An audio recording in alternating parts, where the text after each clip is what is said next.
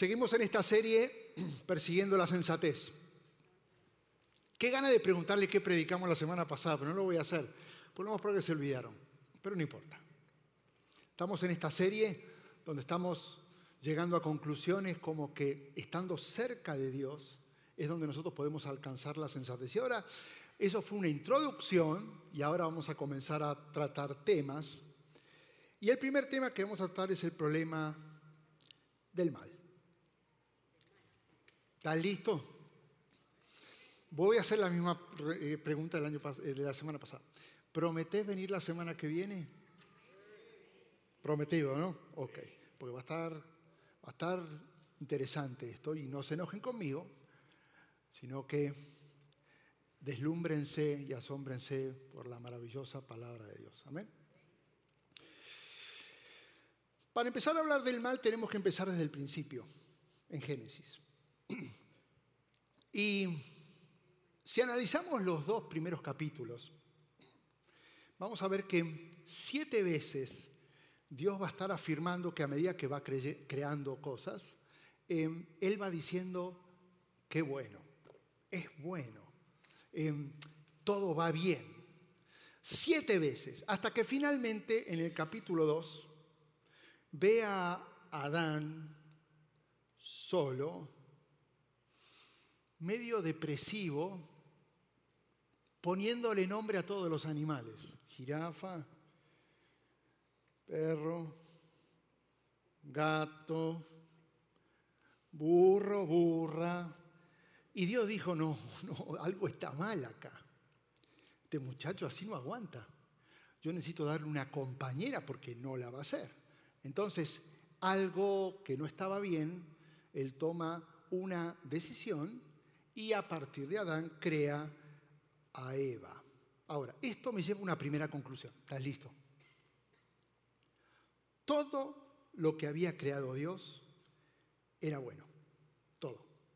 Y cuando vio algo malo, lo arregló. O sea, la naturaleza de su creación es lo bueno, pero cuando vio algo malo, lo arregló. Quiero que no te olvides de esta frase. En algún momento te la voy a volver a mencionar. Si la historia de la creación hubiera terminado en los dos primeros capítulos, seguramente después del versículo 25 del capítulo 2, que es cuando termina, tendría que haber dicho, y Eva y Adán fueron felices.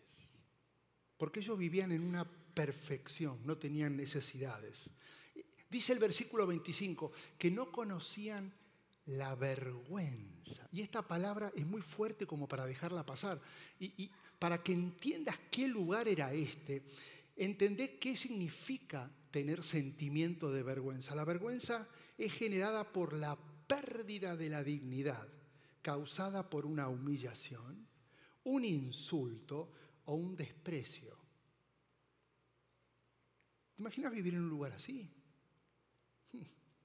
El paraíso era el cielo en la tierra. Así que uno esperaría continuar la lectura en el capítulo 3 para poder seguir explorando cómo Dios se iba revelando, para poder seguir leyendo cómo esa vida de perfección se iba desarrollando. Sin embargo, eh, de una manera muy violenta, el capítulo 3 comienza de la siguiente manera.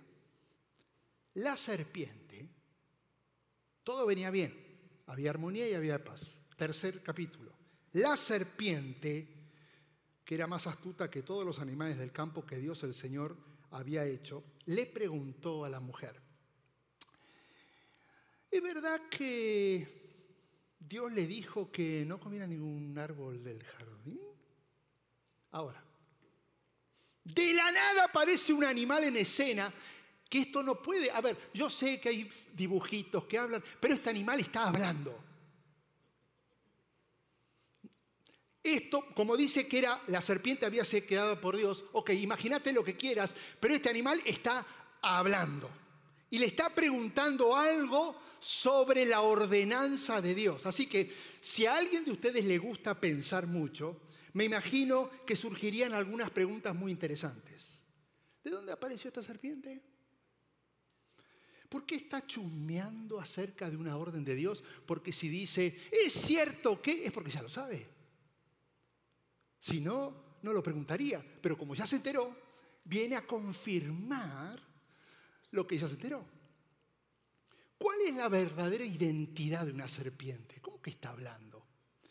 Ahora, si, si vamos leyendo cronológicamente Génesis, nos vamos a encontrar con vacíos, sin respuestas. Por eso, para empezar a contestar y a sacarnos dudas, necesitamos movernos en distintos versículos para entender qué es lo que pasó. La, primera, necesitamos saber quién era esa serpiente. Yo sé que lo sabés, pero necesitamos buscarlo en la palabra. Entonces, para eso nos tenemos que ir a Apocalipsis, capítulo 12, versículo 7 y ahí leemos, leemos, que se desató entonces una guerra en el cielo y Miguel y sus ángeles combatieron al, dragón y este y sus ángeles a su vez les hicieron frente, pero no pudieron vencer. Y ya no hubo lugar para ellos en el cielo. ¿A quién se refiere? Al dragón que fue expulsado. Y acá está aquella serpiente antigua que se llama diablo y Satanás y que engaña al mundo entero y junto con sus ángeles fue arrojada a la tierra. Ok, ok. Entonces, primera, primer vacío, te das cuenta qué, qué importante es eh, llenar estos vacíos. Ya nos enteramos que esta serpiente tiene nombre, tiene identidad, es Satanás. No es que lo apareció en los dibujitos y lo leímos, es Satanás, ya, ya está la confirmación. Y su función es clara, engañar a todo el mundo. Y, necesitamos empezar a recorrer distintos versículos y distintos lugares para que entiendas, porque cuando no tenemos la claridad, van a surgir preguntas. Preguntas como, ¿cómo, ¿cómo es posible que Dios permita tanta maldad y sufrimiento todo el tiempo y por todos lados? ¿Cómo Dios permite el mal? ¿O será que no puede hacer nada porque ya la maldad lo sobrepasó. Si Dios es bueno, porque me estás diciendo, pastor, que Dios es bueno, lo hemos cantado una y otra vez, ¿por qué no tiene la capacidad de librarnos del dolor a los que vivimos en este mundo? Ahora, antes de contestar esto, necesito empezar a moverme en distintas direcciones para que entiendas el contexto. Apareció la serpiente. Y la serpiente le está diciendo, es cierto que, ok, hablemos de este personaje que ya tiene nombre, Satanás. Satanás era un ángel que había vivido en el cielo, o sea que se conocía con Dios. Dice Job 1, 6 al 7, llegó el día en que los ángeles debían hacer acto de presencia ante el Señor y se presentó Satanás. Y el Señor le preguntó, ¿de dónde vienes? Y él dice, vengo de rondar por la tierra y de recorrerla de un extremo a otro. Le respondió Satanás. Satanás era un ángel que evidentemente por lo que leemos sobresalía de todos los ángeles. Ezequiel 28, 12 y 15, eras un modelo de perfección, lleno de sabiduría y de morsura perfecta, está hablando el Señor. Desde el día en que fuiste creado, tu conducta fue irreprochable hasta que la maldad halló cabida en ti. Satanás era el ángel, el ángel la más hermosa de todas las creaciones de Dios. Pero ser el más hermoso y ser el ángel no le alcanzó a Satanás. Por eso leemos en Isaías que se empieza a revelar el corazón de Satanás. Porque él empezaba a pensar, subiré hasta los cielos, levantaré mi trono por encima de las estrellas de, de Dios y voy a gobernar desde el extremo norte en el monte de la reunión. Satanás está deseando ser como Dios. Él quiere sentarse en el trono y ahora está intentando tomar ese control del universo. Por eso Él es expulsado del cielo. En el versículo 17 dice, a causa de tu hermosura te llenaste de orgullo. A causa de tu esplendor corrompiste tu sabiduría. Por eso te arrojé por tierra y delante de los reyes te expulsé, atención, al ridículo. Oh, no fue una salida agradable. Eh, pastor, momento, time out. Muy interesante lo que está diciendo, pero ¿quién puede confirmar que todo esto que estoy leyendo, que son declaraciones, voces proféticas que hablan sobre esto, ¿quién puede confirmar que todo esto es real? Jesús.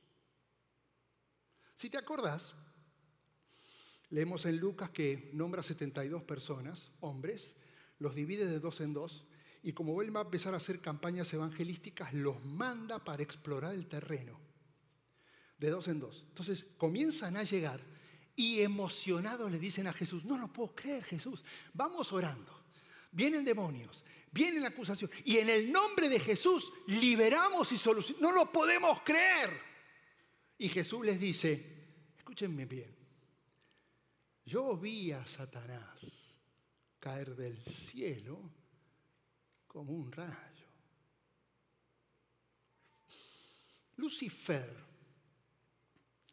que era su nombre antes de ser expulsado, digamos que era una estrella de cine que no solo quiso actuar, sino quiso ponerse a dirigir la película. Y no solo eso, quiso cambiar el guion de la película.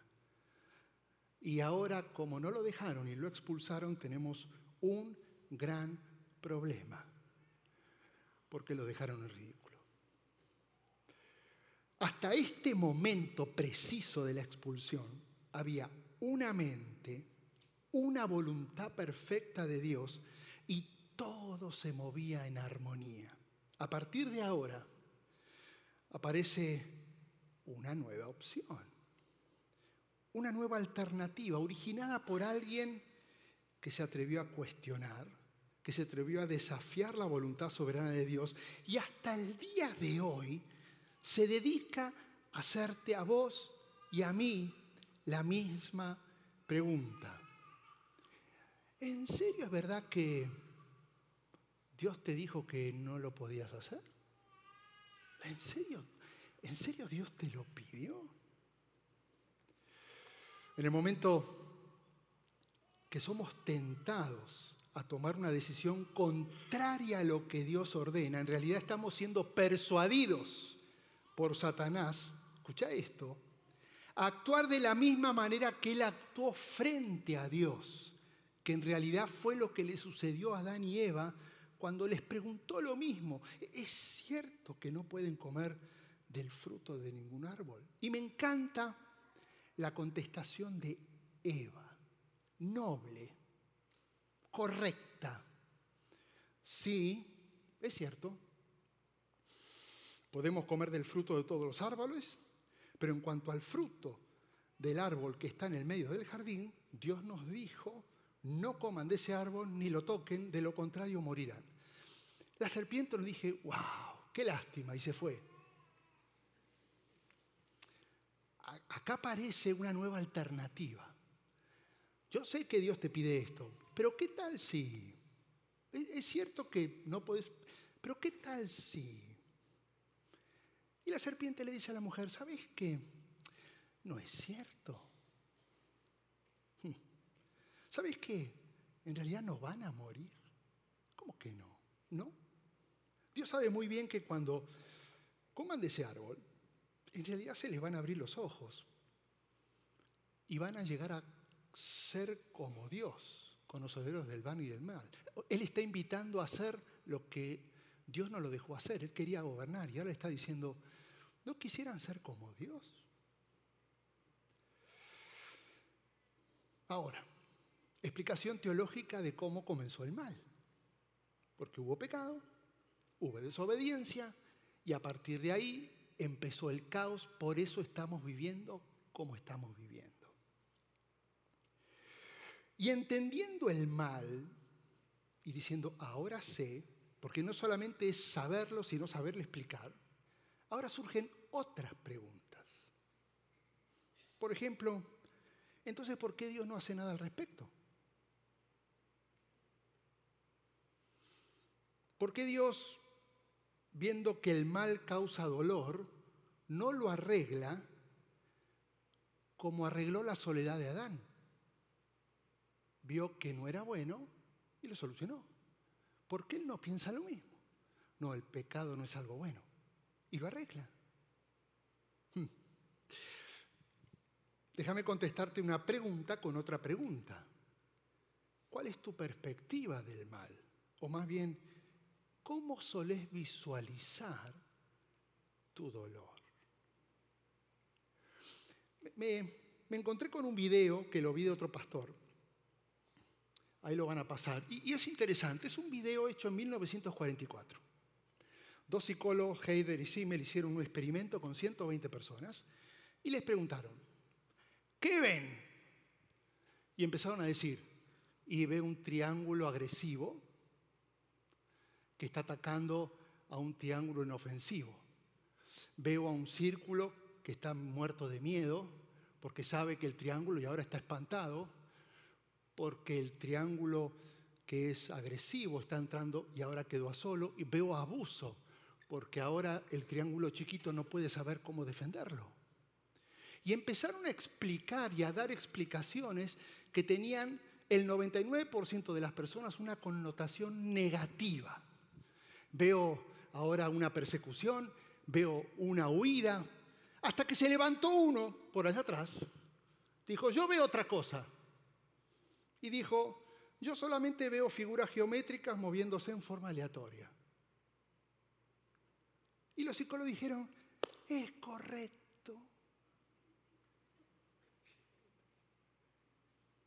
Ahora, ¿qué se descubrió con esto? Que todos tenemos una historia que no la creamos a partir de lo que vemos o escuchamos. Todos. Ninguno se salva de esta sala. ¿Qué veo? Uy, nadie se acercó a decirme nada del sermón y de lo bien que prediqué. Mi historia no le gustó. Seguramente lo hice mal, lo hice mal, no conecté. Y a lo mejor fue porque este, me fui, me escondí, no lo vi. Nada que ver. ¿Qué veo? Uy, el pastor Ramón hoy no me saludó. Mi historia, seguramente no somos parte de su círculo íntimo. No te saludó porque no te vio. ¿Por qué ves algo y le haces una historia negativa? ¿O no? ¿Qué veo? Llegué a casa y nadie me estaba esperando. Mi historia que yo ya sé que nadie me quiere acá. No, no, comprenden el esfuerzo. Y seguramente para eso no soy un buen padre. No te vieron porque estaba un partido de tigres y rayados que están jugando ahora. No te vieron porque estaban distraídos. ¿Por qué pensás mal? Esa es la tendencia natural. ¿Qué veo? Nada me sale como lo soñé. ¿Cuál es mi historia? Tal vez ya Dios no me quiere. ¿Cómo no te va a querer? Y sus promesas y lo que Él hizo. ¿Qué veo? Que Dios permite el mal, el dolor y en sus hijos. Cuando lo ves, ¿cuál es tu historia cuando ves esta verdad? ¿Sabías que la mayoría de la gente desperdicia su dolor y su sufrimiento y no se benefician de sus problemas? Pocas personas cosechan de sus heridas y van a sacar provecho de la adversidad. Pocos aprenden de sus pérdidas o de sus caídas. La mayoría tiende a ser, 99% de este salón, tiende a ser una historia negativa, tan negativa, que en vez de avanzar al propósito divino, retrocedemos de tal manera que vivimos con tanta inseguridad y con tanto temor que caminamos por la vida como si Dios no existiese, pero asistimos.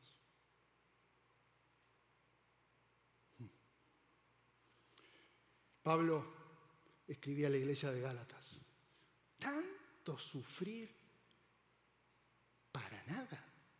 Bueno, si es que de veras fue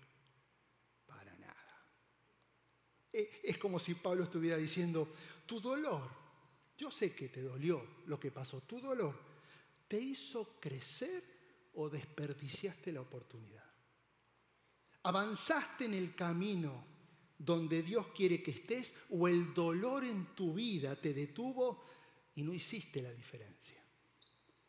Por eso, rápidamente quiero hablarte de tres beneficios del dolor en la vida y que tu perspectiva del dolor, que es consecuencia de la maldad por el pecado y la desobediencia, o sea que no podemos hacer nada, cambie. Y ahora veas el dolor y genere gozo. ¿Cómo gozo? Lee Pablo y lee Filipenses. En el medio del dolor que tengas gozo y no vivas miserable por algo que no va a cambiar. Lo que tiene que cambiar es tu perspectiva de lo que atravesas. ¿Estás listo? Pero antes vamos a orar porque hablar del dolor duele. Y lo vas a estar relacionando con lo que estás viviendo. Así que quiero que cierres tus ojos. Padre, te pido en el nombre de Jesús que la traigas paz, que cada uno abra su corazón, que ahora abra su mente y que deje que su palabra pueda penetrar, pueda renovar, pueda fortalecer y por sobre todas las cosas, al mirarte a ti Jesús, nos movilice tanto amor tuyo hacia nosotros para hoy tomar decisiones. Toma el control de estos minutos que nos quedan, Padre, en el nombre de Jesús. Amén. Primer beneficio del dolor. Hay que aprovechar el dolor para acercarse a Dios.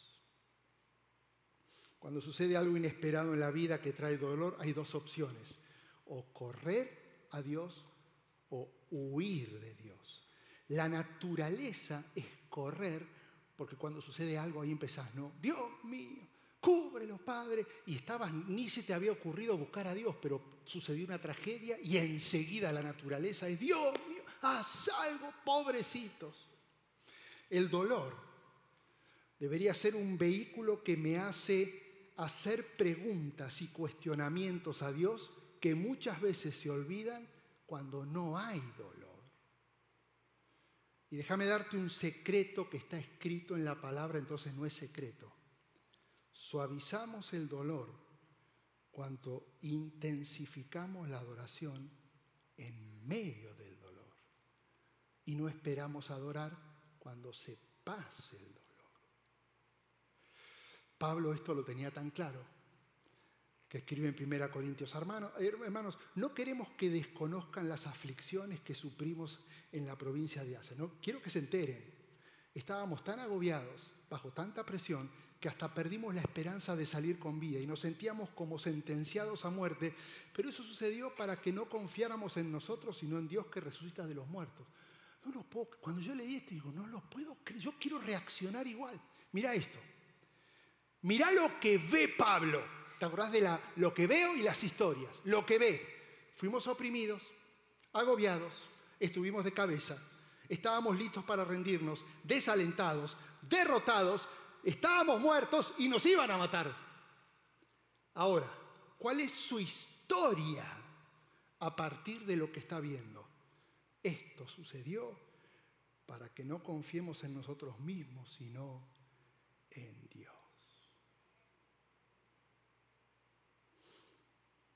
Me, transformo en alguien que persigue la sensatez.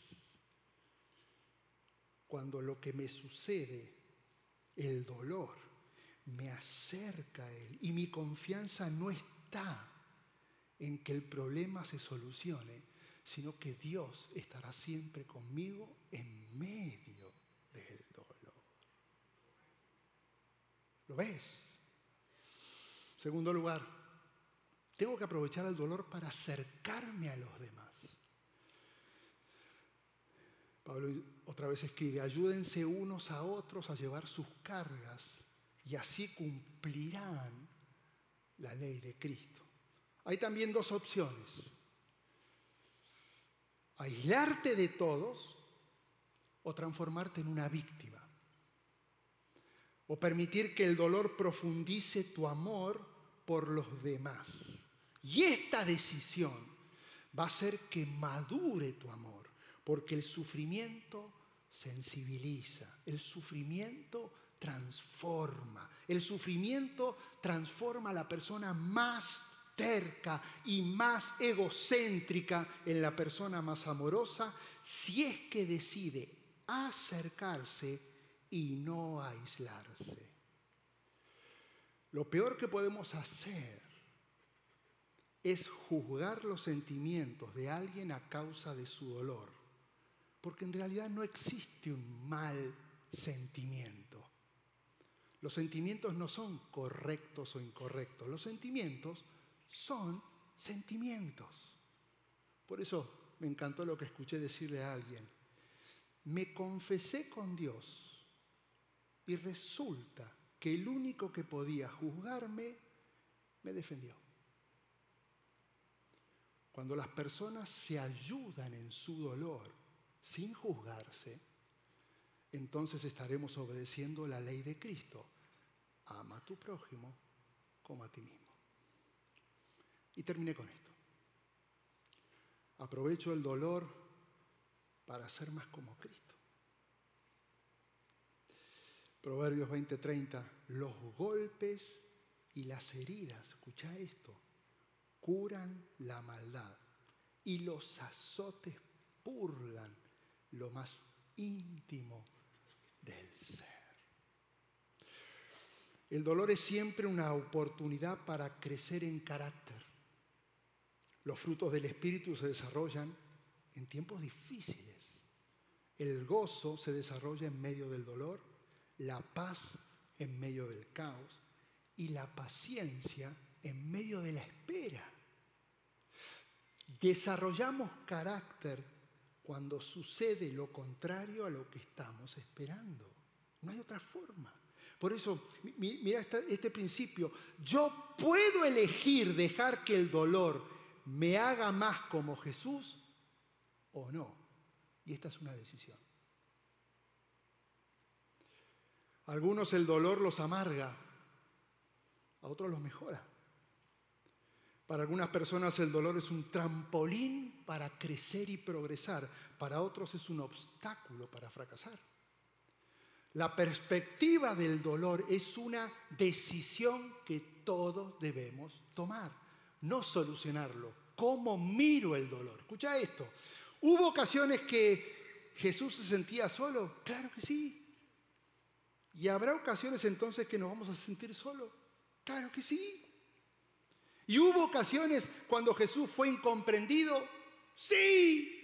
¿Y habrá ocasiones cuando nosotros seamos incomprendidos? Claro que sí. ¿Hubo ocasiones cuando Jesús fue criticado, difamado y juzgado? Sí, igual que nosotros. Hubo ocasiones cuando Jesús estaba tan cansado y fatigado que sintió no podía continuar ni un día más.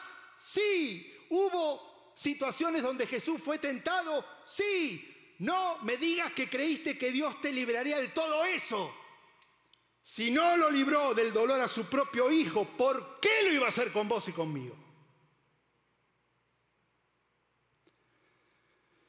Si Dios me quiere hacer como Cristo, entonces me va a llevar a través de la misma clase de cosas por las que Jesús atravesó y por los mismos procesos. Hebreos 5 lo explica también, aunque era hijo con mayúscula, Jesús, mediante el sufrimiento, ¿cómo? Perspectiva, aprendió a obedecer. Él no pidió para que se vaya el sufrimiento. Él aprendió a obedecer en medio del sufrimiento y consumada su perfección, llegó a ser autor de salvación eterna para todos los que le obedecen. En el proceso del dolor, Dios pone casi todo y nosotros ponemos casi nada. El problema es que Dios no va a poner su casi todo hasta que nosotros no pongamos nuestro casi nada. El mejor testimonio del amor de Dios no es lo que Jesús dijo. Tampoco es el sermón del monte. No son las parábolas, ni siquiera los milagros. El mejor testimonio del amor de Dios fue el sufrimiento de Jesús, porque nos amó tanto.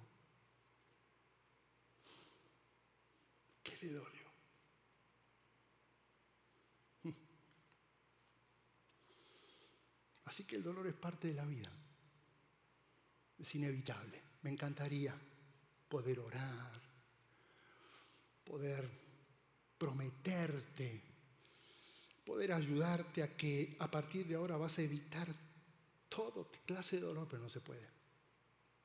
Ya entendés por qué entró el mal y qué fue la circunstancia y lo que pasó después del mal. Vas a tener dolor toda tu vida. Así que te toca decidir si la historia que hagas por el dolor genere más soledad o genere adoración y la necesidad de conocer y acercarte más a Cristo. Que el dolor te haga amar a Cristo, crecer en Cristo, compartir a Cristo, servir a Cristo y dar testimonio de quién es Él, es una decisión, no depende de la emoción. Y leí algo que me encantó.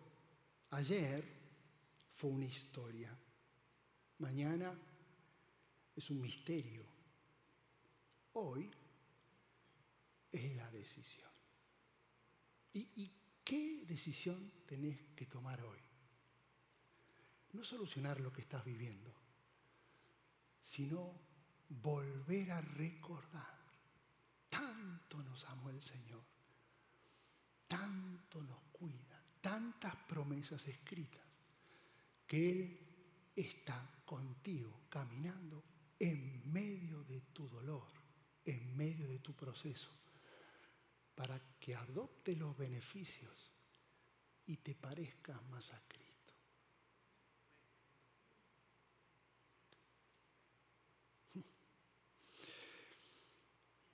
Cerras uno de los ojitos un instante. Porque yo sé que todo esto te llevó a pensar en el proceso que estás viviendo. Y sé que no es fácil, como no fue fácil para Pablo, como no fue fácil para Jesús.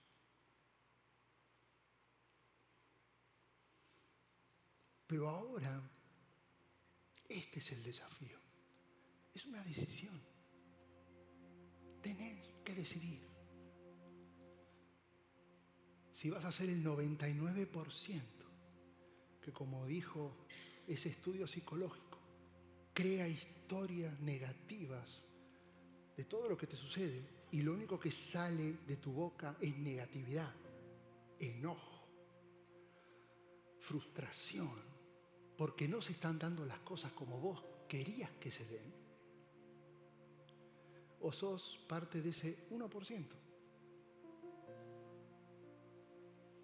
que ahora comprende que el dolor es una circunstancia porque el mal entró,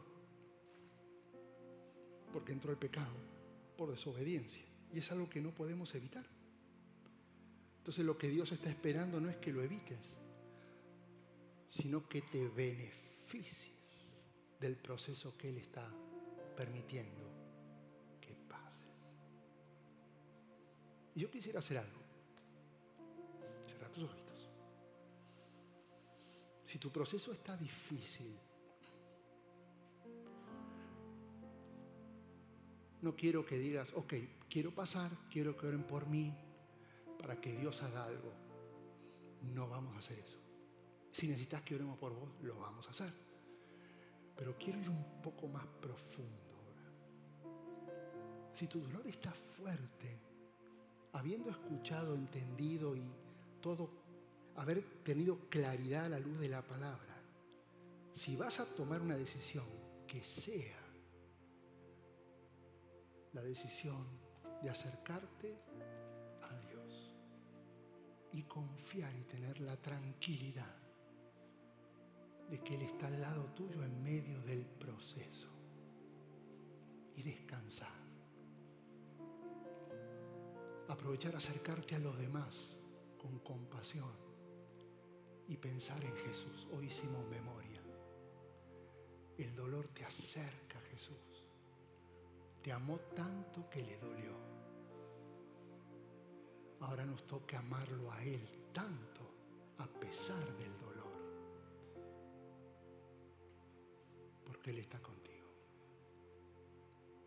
Si querés tomar esta decisión trascendental, quiero que te pongas de pie y le digas, Señor, lo entendí. Ya no voy a luchar más contra esto. Voy a cambiar mi forma de ver y, voy a aprender a sacar beneficios del proceso que estoy viviendo. Quiero que te pongas de pie. Más, si te atreves, no sé si son muchos, vengan acá adelante. Vamos a orar. Ya terminamos. Vengan acá adelante. Si vos estás viniendo porque querés que tu problema se acabe, si querés hablamos después. Esto no es para eso, pero podemos hablar. Tu problema mañana sigue. Tu dolor va a seguir. No quiero generar falsas expectativas. Dios puede hacer un milagro, claro que sí. Pero esto va más profundo. Levanta tus manos. Y esta canción que estábamos cantando, es, la estábamos cantando, te voy a romper los planes, mi Dios es más grande. Porque es tan grande y tan fuerte, más grande que el dolor. Eso es convivir con el dolor, reconocer quién es Él. No vivir pidiendo para que haya una solución. Él ya la tiene. Es para caminar y aprovechar este momento como lo aprovechó Jesús para sacarte de él. Así que este es tu momento, tu momento. Cerra tus ojos, levanta tus manos y acordate, yo me acerco a Dios cuando intensifico mi adoración. Entonces ahora lo que vamos a hacer es reconocer la majestad de Dios recordarle a tu dolor y tu problema cuán maravilloso es ¿Estás listo? Dios va a hacer algo. Dios va a hacer algo. Lo hizo con Pablo y Silas. Dios va a hacer algo. Cántalo en fe. Gracias por participar del servicio a través del Internet. Esperamos que la experiencia de hoy haya alentado y desafiado su mente y corazón. En Champion Forest nos apasiona ayudar a las personas a conocer a Dios, a crecer en su relación con Él y con los demás, mientras todos como cristianos hacemos una diferencia en el mundo. Nos encantaría tener la oportunidad de hablar y orar con usted. Le invitamos a que ingrese a championforest.org diagonal conectar para que podamos estar en contacto. Y por supuesto, esperamos con ansias el momento de poderle saludar en persona en una de nuestras sedes. Que Dios le bendiga y tenga una semana llena de la presencia del Señor. Nos vemos pronto.